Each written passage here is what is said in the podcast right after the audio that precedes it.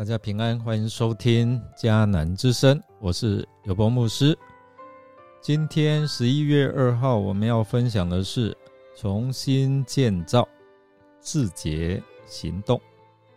以斯拉记十章十二到二十二节。先来读今天 RPG 的啊金句：人如果自洁，脱离一切邪恶的事。就能够被主所器重，因为他以献给主为主所重用，来做各样善事。提摩太后书二章二十一节。前面我们看到，因为以斯拉个人为民族的认罪悔改，激发了归回犹大百姓的心灵大觉醒。九月二十日，在耶路撒冷召开一场悔改的复兴大会。在以斯拉简短的勉励之下，这些百姓啊，他们就认罪，并且以实际的行动来回应以斯拉的劝勉。大家都愿意遵行上帝的旨意，也决定展开消掉外邦妻子的自洁行动。更要离弃所有与异啊这个异教有关的牵连和瓜葛。以斯拉在会众的支持下，采纳了会众的建议，安排专人进行彻底的清查，耗时了三个月，终于调查清楚所有通啊与外族通婚的人，并且。执行锁定的自觉行动，其实这一这是一场很尖锐、鲜明、痛苦至极的场景哦。我们看，不仅严重涉及属灵的这个事，更揭露了相关的人为因素。又因为下了大雨，大家都战战兢兢。短短的几个字。也让我们看到那个画面，好像的泥泞、不适、疲惫这样的一个情况。百姓更因为上帝的话语而战惊不安。这绝不是一场安舒的研讨会，而是一场百感交集、情绪紧绷的聚会。以斯拉在。简短的勉励劝勉之后，百姓就开始回应了。那以斯拉他的劝勉里面包括三个要点。第一个，他直接指出问题的根源，就是你们对上帝不忠。那这项特别的罪之啊背后，就是人的心思意念改变。以斯拉回想九章第六节。啊，他看眼前这些娶外邦女子的罪，简直就是在以色列人原已经犯的罪上面又加一等。第二呢，他催促百姓认罪，这个字更正确的意思就是要将荣耀归于神。这个片语在约书亚记。第七章十九节曾经出现过，亚干被催促要将荣耀归于神，所以要承认他的罪。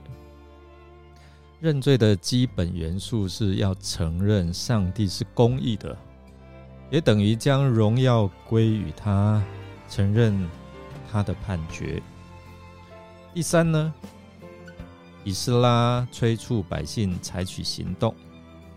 在此状况下，要遵行上帝的旨意，不仅要离弃这一些外邦女子，更要弃绝所有与欲教相关的牵扯和瓜葛。现在呢，就等大家下决心付诸行动哦。那百姓怎么样回应呢？在第十二节，民众大声回答。你怎么说，我们就怎么做。说明他们在上帝面前承认他们的罪行。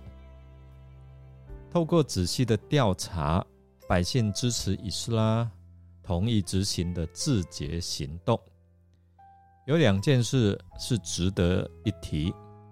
第一件，以斯拉现在是领导者，当然他原本就获得波斯王授权，担任以色列啊民的首领。但十六节称以斯拉为祭司，这显示他所执行的是来自更高的权柄。七章一到十节也看见以斯拉的祭司和饱学之士的身份，更胜于他的官方头衔。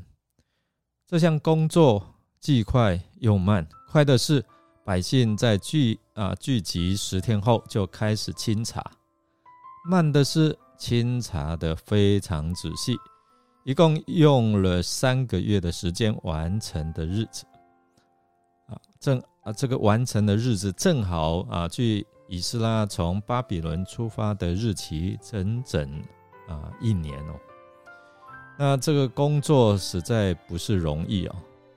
进入冬天也可能使啊这样的一个事情更缓慢。我们也无从得知每个个案是如何进行的。无论怎样，这个工作终于完成。以斯拉记的叙述也到此来结束。百姓交出这样的一个必须自洁的名单，把属灵领袖放在前面。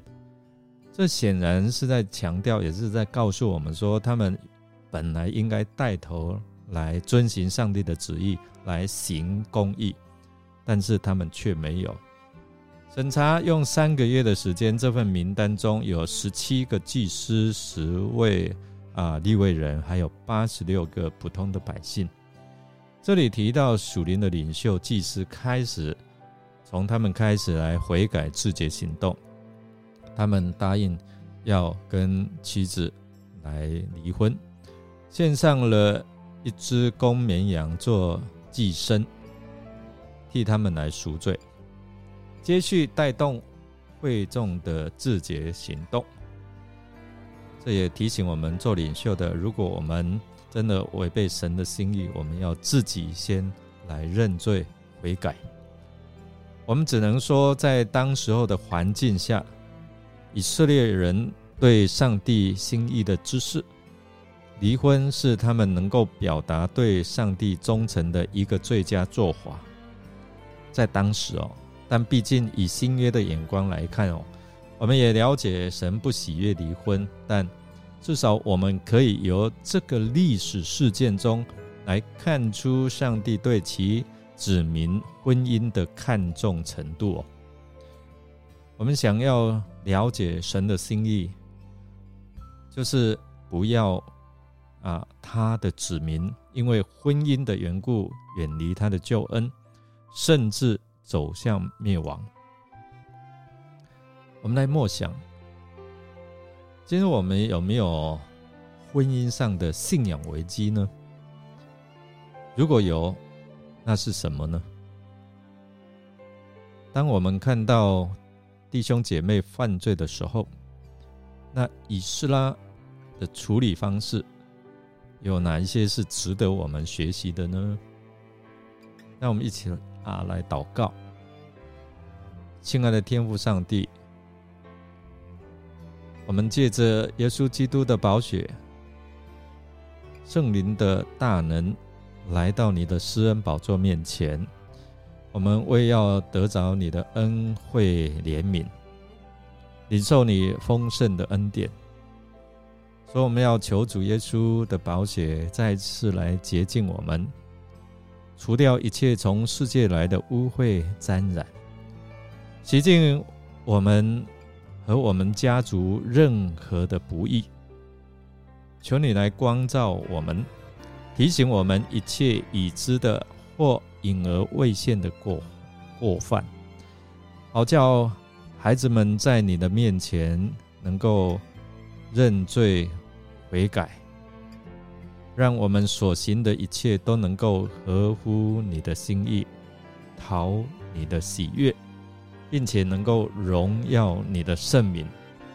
我们这样祷告是奉靠主耶稣基督的圣名求，阿门。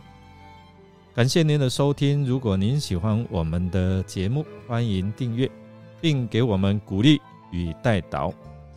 我是尤博牧师，祝福您一天都充满平安、健康、喜乐。我们下次再见哦。